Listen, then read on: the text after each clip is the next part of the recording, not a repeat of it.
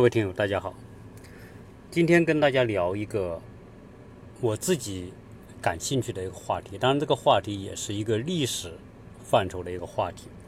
啊，是一个中国和美国之间的一个比较。啊，关于中美之间的对比，实际上很多时候我们都觉得这两个国家没有太多的可比性。啊，毕竟啊，两个国家它的历史渊源、它发展的历程。时间发展的时间，以及它的所处的位置，它形成的文化背景都完全不一样的两个国家啊，怎么来比呢？当然，很多方面中美是没有办法对比的哈，因为中国如果可比的话，那就是反差极大的对比。你比如说，一个是东方国家的典型代表，一个是西方国家的典型代表啊，因为呃。一个呢是历史悠久，我们五千年的文化和历史沉淀，而美国呢建国到现在还不到两百五十年，啊，当然美国的直接的历史应该有四百年，就是从殖民者到美洲拓展开始到最到今天，那美国是有四百年的历史。当然再往前推溯，因为美国这个国家它是欧洲文化的。欧洲历史的延伸，啊，所以呢，它也不完全解读为一个历史啊很浅短的一个国家哈，这个也不能完全这么讲，啊，那再加上说，东中国和美国在意识形态、在文化背景等等这一些的巨大的差别呢，所以我们如果说对比呢，经经常就把它作为一种啊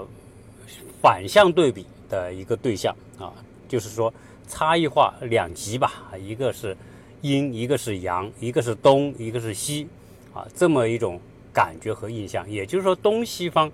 在整个人类在这个地球上呢，它就变成一种啊对立统一的两个面，啊，这是我们的这种对比，啊，但事实上呢，我我们说中国的这个发展呢，它有一个非常显著的一个特点。因为我们这个国家的这个为什么会有五千年的历史这么久远，而这么久远的历史呢，我们还没有中断过啊，这个就很奇怪。那我们再看看其他的文明古国啊，所谓的四大文明古国里面，除了中国之外，还有古还有印度，对吧？还有埃及，还有巴比伦。那埃及当然早就没落了啊，嗯。它虽然在五千年前、四千年前仍然是当时地球上最辉煌的地方，后来呢就轮到两巴比伦两河流域。那今天两河流域那就是就是伊拉克那个地方嘛。那它今天的地位和影响，那仅仅是一个小国而已哈。啊，当然，它也不能否认当初在几千千年前，它的文明形态在人类那个阶段还是很先进的。那再讲到印度，那印度更啊，是印度也是一个大国，特别在人口上它是一个大国。但是印度这个国家很特别啊，它给人的感觉就是很乱、很散、很杂啊。那么一个散和乱和杂的这个国家啊，它的这个文明程度和中国比，那就是就是没有办法这么完整啊体现出来，因为印度的人种就很杂。你看，印度有那种很黑的啊，他皮肤黑的跟我们说非洲人一样黑的。那同时也有棕色人种，那他也有白人的那种人种和雅利安人种。所以它是一个亚欧大陆啊，应该在那里交汇，所以它人种很杂。那它的宗教也很杂，我们说它有伊斯兰教、印度教、佛教等等。那它的语言更不用讲，那它的。语种更加的多啊，虽然它官方语言是英语，但是它的各个部族也好，各个的这种村落也好，各个的原来的小国，它都有不同的这个语言。所以印度这个国家给人感觉就是真的叫五光十色、五花八门啊，这么一个国家。那今天呢看呢，它它在很多方面它也是一个，毕竟它曾经也是被殖民的国家，所以呢也是被剥削的对象啊。所以今天它在国际上的地位和影响，当然也不能算是一个特别有分量的一个大国。所以讲的是文明古国，为什么只有中国这样一个文明古国能够文化不中断，而且源远流长的发展到今天？当然，中国也经历了挫折啊，我们说近代的衰弱啊，那到底中国这个文明的这种演进和我们所面临的某一种东西啊，底层的东西是有关系。为什么呢？因为中国是一个典型的东方农业文明的国家，农业在中国的历史上所发挥的作用。到今天为止都是第一位的啊，这农业是整个国家中国这个国家最为重要的。那作为农业文明的国家，那首先土地是它的根本啊，所以土地在中国的历史就是对土地的这样一种这种态度啊，那实际上是决定了中国的历史的方方面面，包包括我们的生产方式。包括我们历史上的制度，包括我们的这个社会管理体系，包括我们小到人际关系，小到这个社会的安定，再到我们说的教育和文化传承，都和这个土地文化有关系。因为我们这么一种以土地啊，因为很早就进入农业文明，所以中国在历史上啊，它是一个。文明程度实际上是发展的很快的，而且因为从原始社会从狩猎到到农业社会，这是一个特别大的跨越。那因为我们进入农业社会之后，我们就根植于土地，依赖土地，所有整个社会的体系都是根基于土地，所以中国的历史就有一个特别的特点，就是它很稳啊。所谓稳是什么呢？它的社会结构很稳啊。当然，我们历史上也是。出现不停的有这个一个朝代被推翻啊，另一个朝代建立，这种朝代的更迭，然后农民的起义很多。这种起义只是什么呢？只是社会朝代变更。但是我们看看我们的这个，从春秋战国时代那个时候是分散的，到了随着生产力的发展，随着一些。管理手段、竞争手段的加强，秦秦国崛起，最后统一中国，变成统一的国家。那再往后面一千多年，我们基本上社会形态没有太大变化，我们仍然是这个中央集权的统治，皇帝这个管理之下的这个国家。从秦代开始，一直到清朝。实际上，这这么久的一千多年来，啊，基本上将近两千年吧，基本上你就没有什么太大的变化啊。社会治理结构，包括我们说的这个文化传统观念，它只是一遍一遍的重复啊。这个朝代被推翻，又重新建，重新建的这个朝代，又把过去走过的路走一遍啊。所以，我们的社会结构是很稳定啊，社会。制度体体系两千年来都没有什么太大的变化。那么，这么稳定的一种社会结构，到底是什么原因呢？当然，还是要回到跟土地和跟农业有关。因为我们实际上，你看，我们是呃，由于过早的进入农业社会，精耕细作哈，文化观念，我们今天所有的。国学里面的那些精华，四书五经也好啊，包括我们说的这个《论语》啊、孟子这些老庄，所有这些传统的国学文化里面，实际上它都服务什么？它都服务于这个以土地为根基的农业的社会形态。它是为了这个社会形态，因为我们这种强大的传统的文化观念，反过来。又帮助了我们这个农业社会形态的稳定，啊，所以总体来说，你看这么一个稳定的社会形态，它慢慢的往外拓展。最早我们的发源地是在长江黄河的中下游，你说现在陕西、河北、河南、山东，啊，这是我们早期这个中华民族的起源的摇篮之地。但是由于我们农业社会的这种稳定的模式，你早期呢人不多的时候，我们可能就在黄河中下游、黄河中游那一带。随着人口增加，那么在那种生产力比较落后、劳农业种植这个收获成本这个微薄的情况之下，你要养活很多人，你就要更多的土地。那随着人口的发展增长，原来那块地方不够，它才慢慢的迁徙到边缘的地方。所以我们从黄河的中游又扩展到黄河的下游。那这种这种发发展呢，慢慢的又从黄河流域又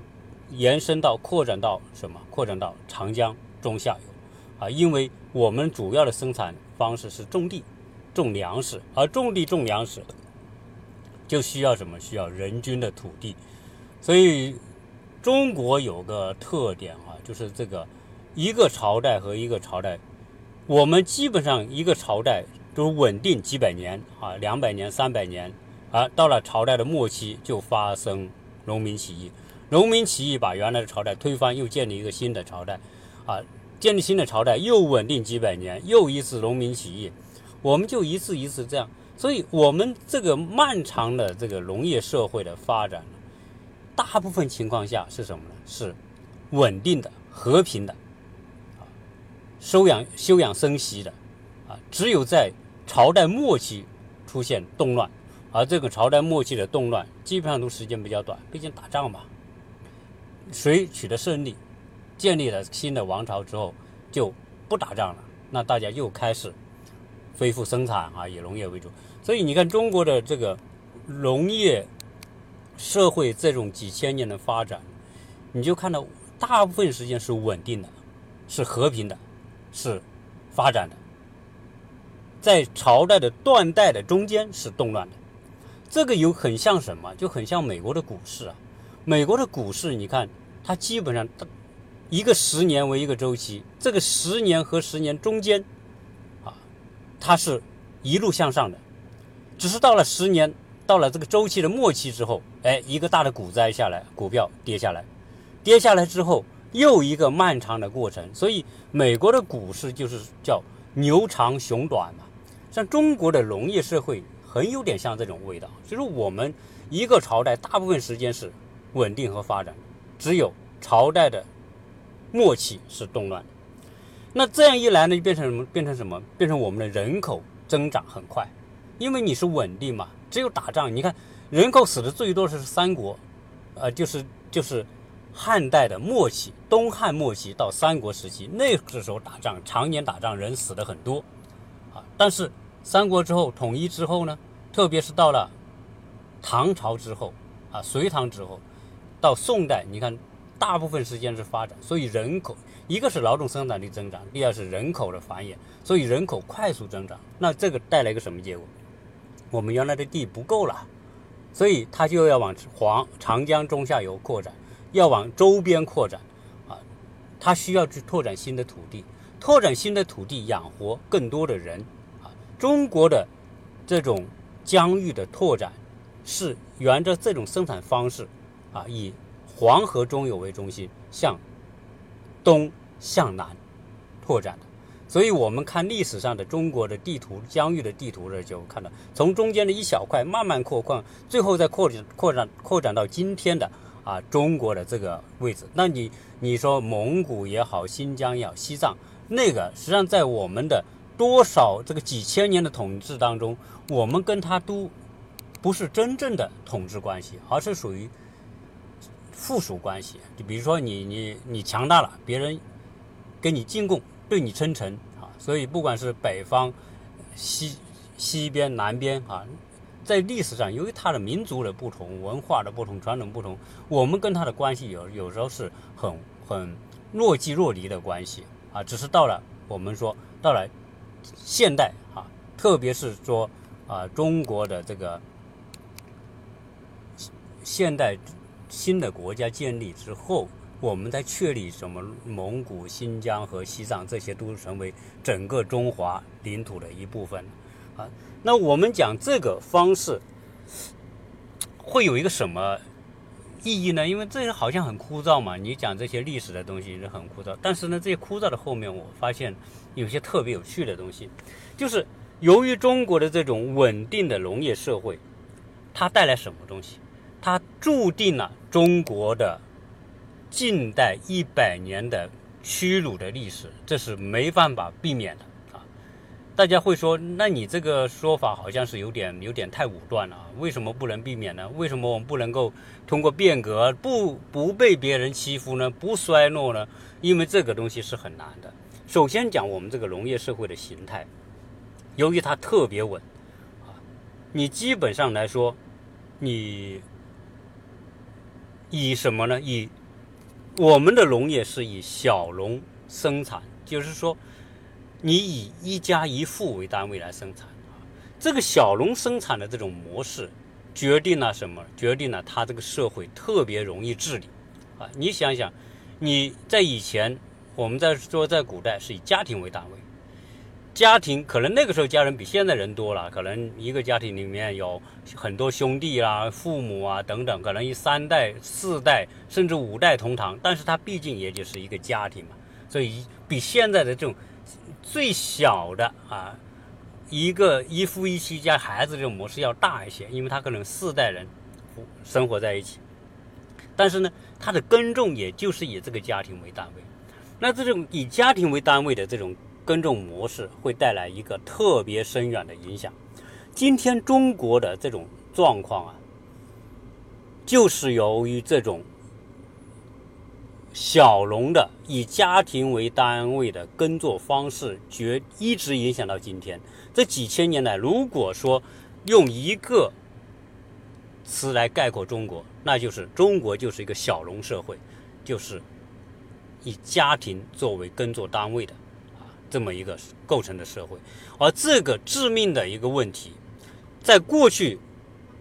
农业时代它特别有效，表现为说中国的这种稳定性啊特别稳定，朝代特别好治理啊，一个新的朝代建立又能稳定几百年啊，但是呢，它带来的一个特别大的问题就是农业文明，它由于过于稳定，它这种耕作的方式。它这种耕作方式所形成的人际关系，所形成的生产技术，因为它生产技术要求也不高嘛，家庭就能够解决这些问题。而且呢，自给自足，因为它生产力比较落后，它生产出来的东西只够自己家里用，基本上没有太多的剩余，没有剩余就没有商业，没有商业就没有流动。所以，中国这种小农的农耕文明的方式，就是自给自足这个模式，导致中国的稳定性超强，啊，基本上你就没有办法，因为没有商业啊，在中国社会观念当中，士农工商，商是排在最后的，什么是排第一位的？是士，就是官排在第一位，政府啊的统治，这个是第一位的。所以士农工商里面，农业社会，你看最上层的是官这个阶层啊，就是掌管政权的这个阶层，再接下来就是农民，因为什么？因为农民我们说是自耕啊，自给自足的小农模式，我们所有的精力就够种那几亩地，然后赚够我们一年够吃的粮食啊，这就是他的全部。然后再向官府交租，啊，所以这种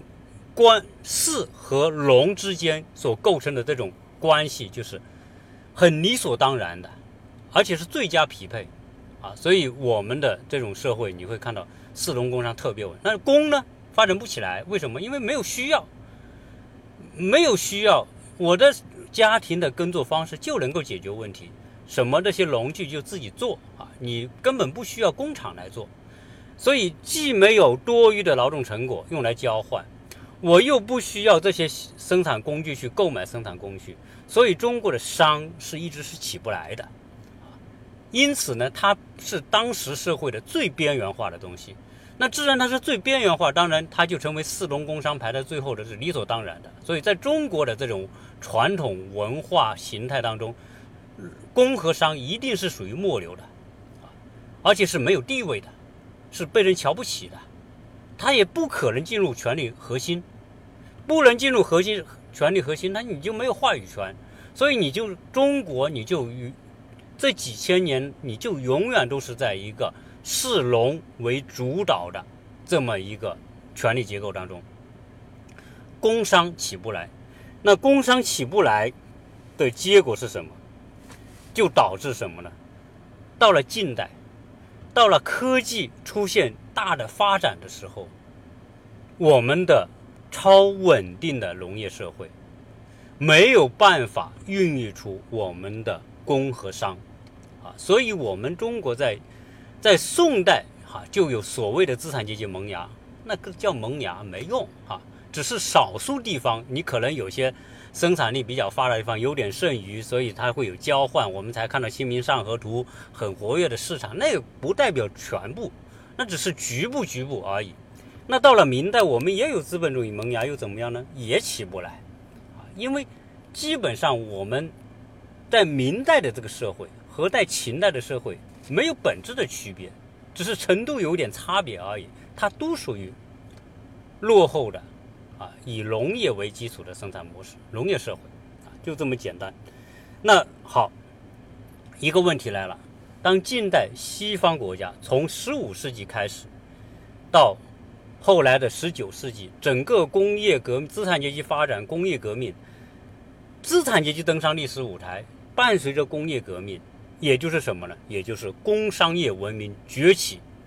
西方之所以成为今天西方，就是它代表了工商业文明崛起，成为社会主要形态，成了新的社会制度、新的法律体系、管理结构、政府方式，它都是以工商业为基础的，它话语权是以商业、工业为基础，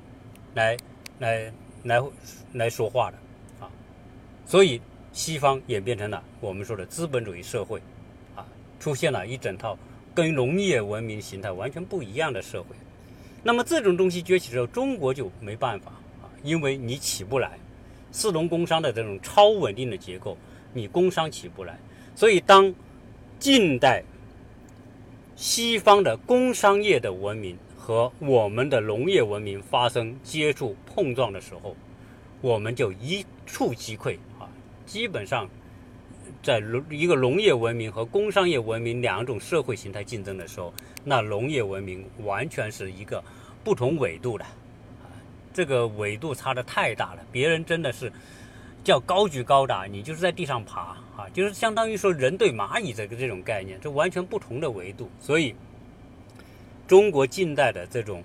我们说被西方侵略，然后。呃，受尽屈辱、割地赔款等等，这一切不堪回首的历史，它一定是个必然。因为这种社会形态，它靠自己，它没办法打破。你说今天，嗯，当时说农民革命，明代他就自然啊，革命之后，皇帝就建立一个什么？建立一个资产阶级政权，对吧？啊，他就发展发展什么工商业？这不可能，因为他的权力稳定的基础是靠农业，他一定是农业放在重中之重啊，一定是。工商业被侵蚀的，啊，他他不可能自身来改变自己，啊，因为他的整个生存就依赖农业，你说他怎么革自己的命呢？所以根本没有办法，啊，基本上来说，他只能靠外力，靠外力的冲撞，然后打破他旧有的这种超强的社会结构的稳定性，啊，才可能发生变化。实际上，我们在近现现代的这种变化，就是这么种模式，从鸦片战争之后。外来的入侵，最后我们说的洋务运动，在戊戌变化等等，尝试着这种把西方的这种工商业文明引进中国，但是都没有用啊。只有到最后出现了大的革命，我们说的辛亥革命呐，到最后的民国啦，到等等到最后，对吧？这个中国才是因为这种情况受到了根本性的冲击和改变。那讲这么多，好像你你扯太多了。然后你这个讲美国跟中国有什么关系啊？啊，我们今天就当是一个历史话题来聊吧。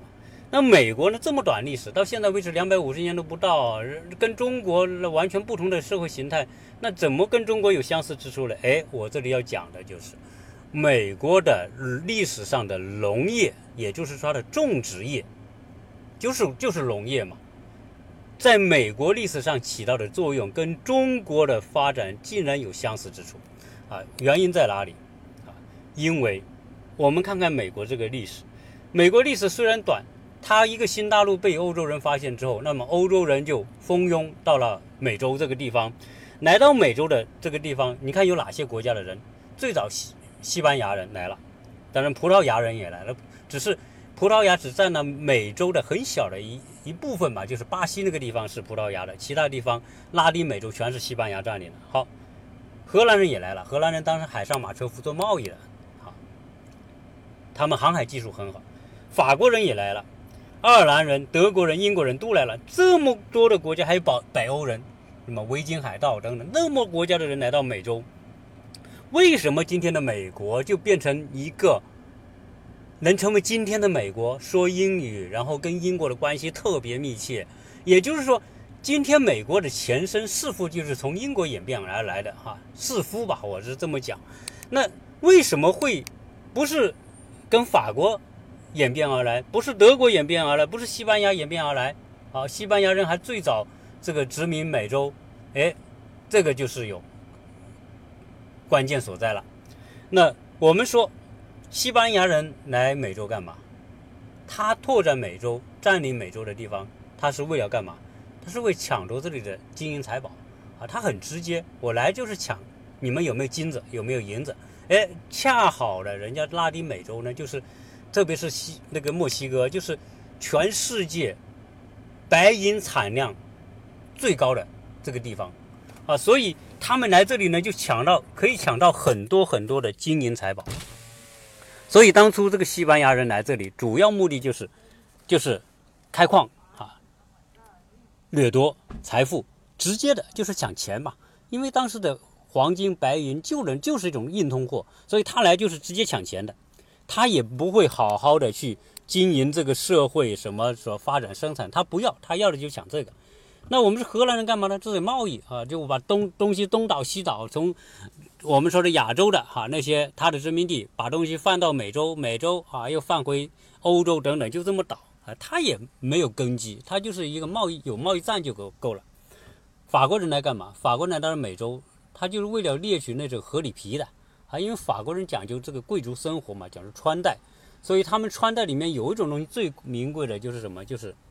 这个皮毛啊，因为他们的很多很。珍贵的这种服装里面啊，要这些皮毛，不管做帽子啊、做衣服啊、做披肩、做等等哈，都要这些东西。所以他们重点就是猎取，所以他们也是贸易。因此，他们的一个最大的特点就是流动性，哪里有合理皮，我就去哪里。他也没有好好的稳定下来，经营他们所占领的这个地方。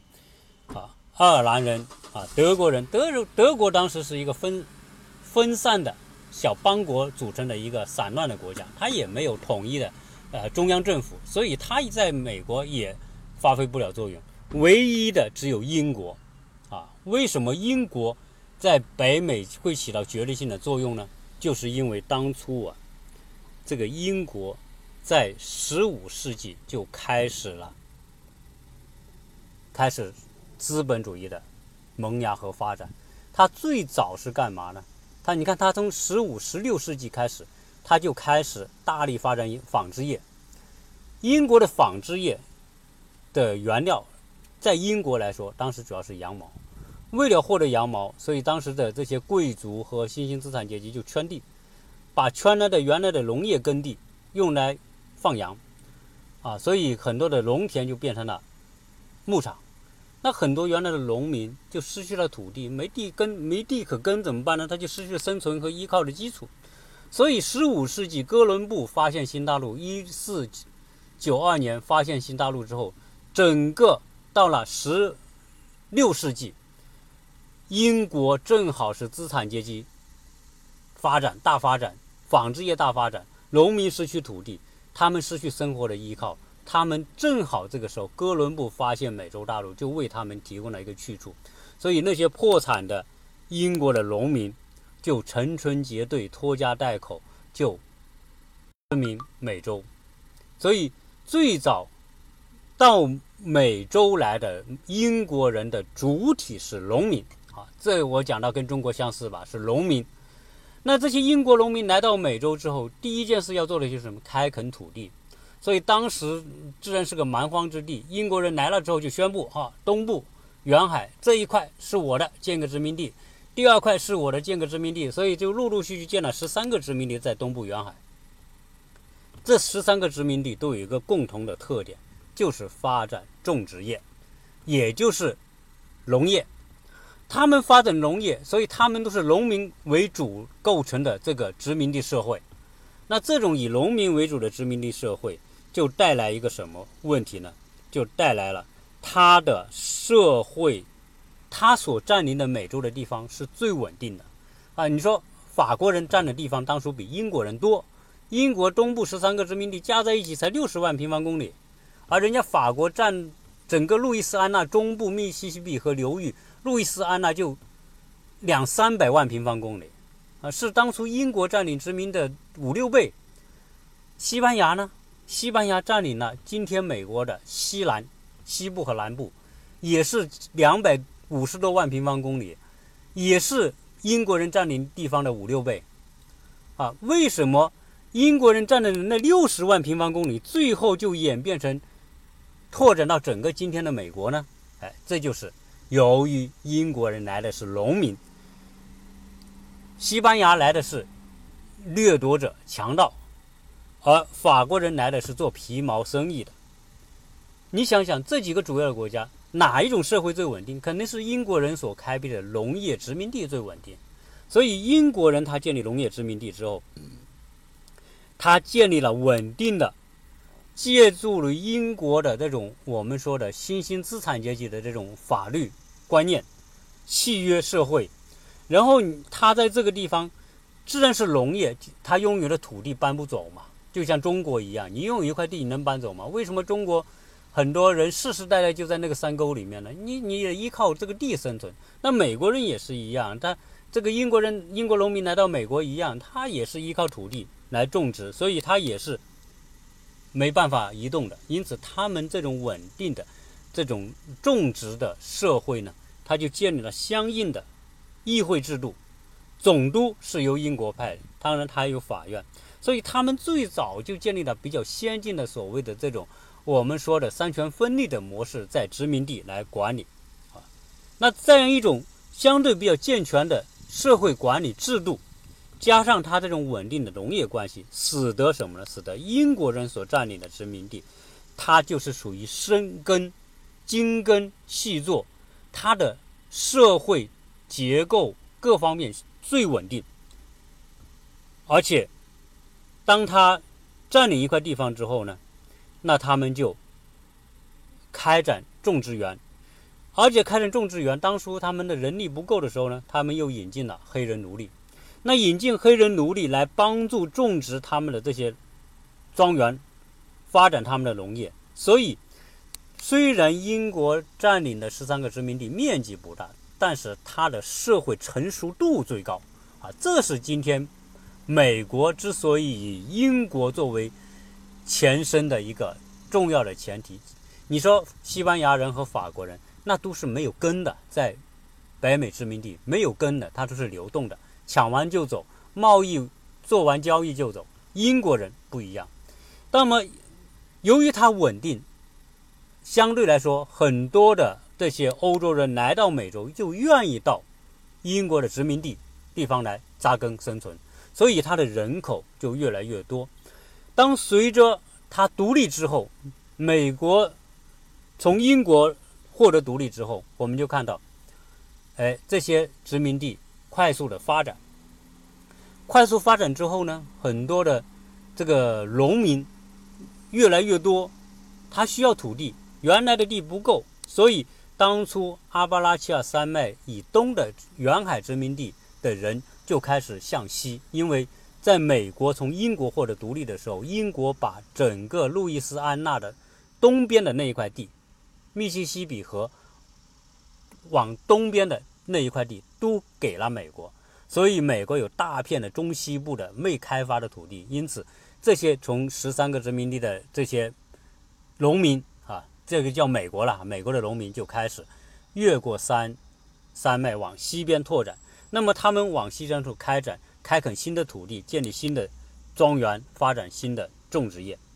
啊，这是早期的这种情况。当然，美国独立之后，也美国美国也进入了另外一个一个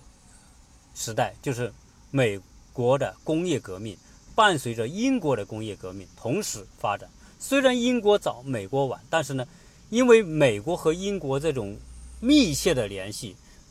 各往各种交流，各种。关系的分这种这种存在，所以导致美国实际上独立之后，北部就开始发展资本主义工商业，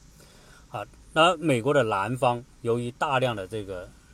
黑人奴隶制的种植园经济，所以美国独立之后就发展出两种经济形态，一种是资本主义工商业，一种是种植园的奴隶制经济，而在美国一个国家之内的这两种形态又出现了竞争。啊竞争什么？竞争土地，竞争生存空间，啊，当然，虽然说南方的这些奴隶制的经济，它生产出的农作物大部分它又卖给英国，因为什么？英国高价收购他们的，不管是棉花也好，烟叶也好，电氢也好，等等粮食也好，他们都拿到英国做交易，换回英国的工业产品。那这个时候北方不干了，为什么呢？因为北方发展工商业也需要这些原材料。需要劳动力，而加上南方的奴隶制又控制了奴隶黑人，北方需要自由劳动力不够啊，所以他们形成矛盾。再加上呢，美国建国之后就一路向西拓展，叫西进运动。美国的西进，今天我们看到美国九百六十万平方公里啊，它是从六十万平方公里从东边沿海往西边一路拓展。那这个拓展过程当中，比如说他们把印第安人赶走，然后圈了一块地。这块地来垦荒来拓展，这个时候到底是南方的这种模式奴隶制模式，还是北方的自由经济模式呢？哎，北方的就希望我们新建的这个地方人口达到一定的时候，我要向联邦成申请成立一个州加入联邦。那你要形成一个州，那就决定你是以南方州奴隶制的模式的州，还是北方自由经济的州来加入呢？啊所以大家就竞争，啊，美西往西拓展一块地方，要成立一个州的时候，大家就内部就争，啊，有人说我要以南方的奴隶州加入，有人说我北方自由州加入，所以奴隶州和自由州之之间形成竞争，往西边一直拓展就一边竞争，那么这种矛盾越来越深刻之后，到了一八六零年前后，那我们说美。在这个什么堪萨斯内布拉斯加法案，所谓这个惨案，争夺土地出现惨案之后，后来这种矛盾急速的激化。同时呢，我们说这个这个啊，北方呢就要求解放南方的奴隶等等，这种两种经济形态之间所形成的尖锐的冲突，导致了美国内战。那美国内战，我们说简短一点说，美国内战呢啊，打了四年，最后。以北方的胜利而告终。那么北方胜利告终之后，就注说明什么？说明当初的农业和工商业并行的美国，最后工商业取得了胜利。那么最后主导了整个美国的发展，而美国当时的奴隶制的农业，美国的种植园的农业就成了它的排在后面了。所以，如如果说中国是叫四农工商，那么美国呢？它就是商、工商、农啊这么一种模式，它的次序就完全是颠倒的啊。那么由于美国这种工商业的胜利啊，最后美国所建立的整个国家体系就是完全是以工商业的需求为主导的。所以包括美国最后南方的重建啊，战后美国的南方重建就是把原来的奴隶制种植园经济改造成工商业经济。所以最后美国。工业革命快速发展，那从一八六零年资产阶级这美国内战到一八九八年，美国的制造业取国成为当时世界朝头号的工业制造国家啊！你看，也就是三十年。所以我们今天讲中国发展三四十年的发展这么快，当初美国也走过了一样的路，他们也三十年从一个从一个。比较乱的一个国家，最后发展到当时世界第一的呃制造大国，啊，对吧？那那最后我们也讲过，由于一战和二战，它的制造业，而且它呢也没有天敌，它是别人的天敌，它的土地从东部沿海一直扩展到西部太太平洋沿岸，啊，到今天美国九百六十万平方公里，这是美国的官方数据。啊，美国的土领土面积也是九百六十万平方公公里，跟中国的九百六十万是差不多差不多的啊。原来我们说美国是九百三十万啊，现在啊我们更正一下这个美国的领领土面积。那么我们说了这么多之后，我们说美国的历史的演进过程当中，它的农业如果不是英国人以种植业为基础。主导了最后美国的发展，啊，美国的西进运动向西整个拓展，它的先锋就是农业，什么贸易啊那些都是次要的，都是围绕着农业来的，啊，包括什么淘金那些都不是主流，主流就是美国的种植业的向西扩张，也就是它的农业发展，啊，因为农业发展一个最大的特点就是我们讲了，它人和土地的关系极为密切。人的流动性很小，人的稳定性很强，那么它的社会管理容易用最好的这种方式来管理这一群人，所以他就容易达到整个社会的深度发展，根基就扎得牢啊。所以美国之所以今天美国是成为美国，就是因为得益于当初的英国人是农民为主体。到美国、美洲来殖民，然后他建立的殖民方式是种植业，啊，种植业它的生存能力、扩展能力，因为你说种植业是依靠土地嘛，你开始是沿海十三个殖民地，土地就够了，但是随着美国独立之后，越来越多的人到美国来，那你十三个殖民地地不够了，所以这些人就要往西去寻找新的土地来。开拓新的种植园，一路向西，一路向西，啊，所以美国早期它开路的是农业，啊，美国的资本主义工商业早期是在东北部，我们说新英格兰地区，啊，在纽约、马马马省那那个圈圈里面，从弗吉尼亚往南都是农业，呃，都都是南方，那南方美国历史上，美国南方就是发展农业的种植业的，西部。拓展出来的地方也是发展农业。今天你看，美国的中西部都是农业州，啊，都是种植玉米、大豆，这是高粱这些这些农作物的州，啊，所以美国的工业也就是分在东部沿海和西部沿海。这就是说，美国历史上我们为什么说在美国的历史上竟然有以农业为基础，从一个一块小地方最后向西拓展到整个今天的美国。它就是农业帮的忙，啊，这就是，只是说美国的农业和中国的农业，它的这个发展的演进的模式有不一样。农业是美国社会的助推，早期美国社会是农业靠农业来推动和形成的，但是呢，它很快通过美国内战，工商业占领主导地位之后，它整个社会就是以工业为主导的，啊，农业。的人口和农业的产值在整个国家占的比重就越来越低，啊，这是美国，所以它快速工商业化，最后呢成为西方的这个头号制造大国，对吧？那最后加上一战、二战，让它最后建立了这个以美国为主导的这个西方的世界体系，包括我们说的联合国也好啊，包括美国的北约组织和军事基地，以及包括美国建立的金融。霸权以及啊，他所建立的这种黄金霸权啊，包括他的这些这些我们说的强势美元的货币等等，这一切吧，啊，都是这一路走来。美国虽然历史很短，但是农业在美国历史上发挥的作用是非常非常关键。中国呢，农业发挥的作用也很关键，但是中国的农业它。太稳定，工商业没有办法在一个以农业为主导的整个社会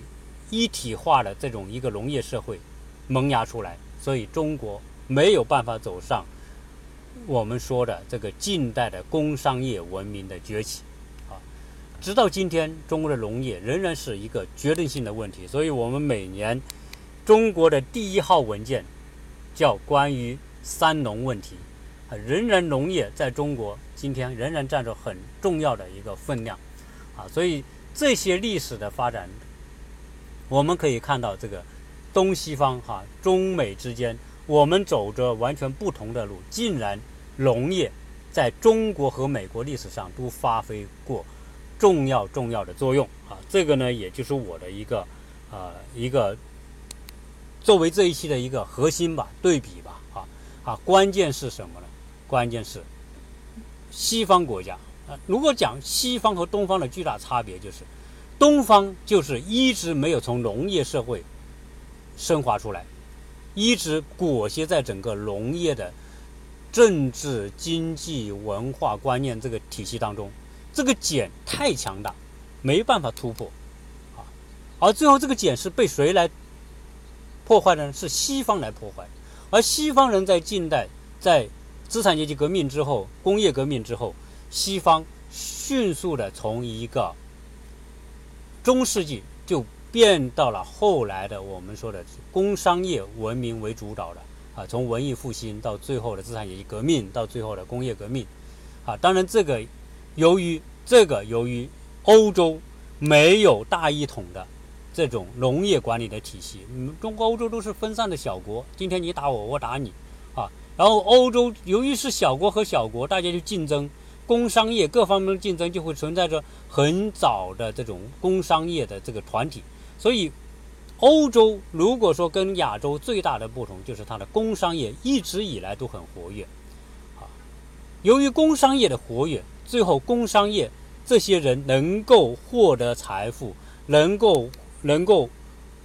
崛起，然后在政治上发挥作用。所以，西方人之所以是西方，就是在近代，他的工商业文明革命成功，主导了整个社会。所以，西方社会代表工商业文明，而东方社会由于那个作茧自缚，那个茧太强大，我们突破不了，最后我们就一直被裹挟在农业社会里面，所以才出现我前面说的，当近代商业工商业文明和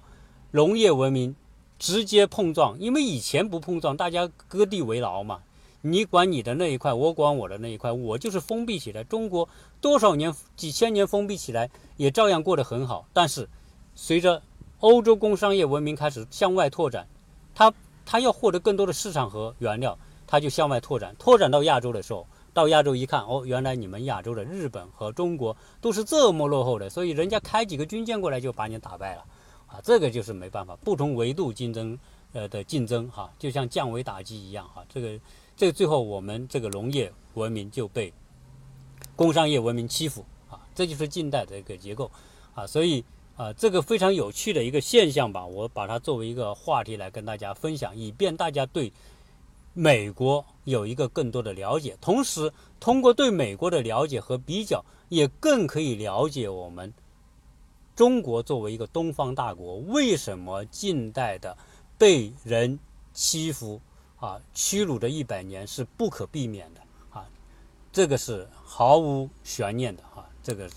这个中国一定会经历这样一个过程，就像日本也经历这样一个过程，只是因日本经历被别人列强侵略的时间特别短，它很快的通过变革，让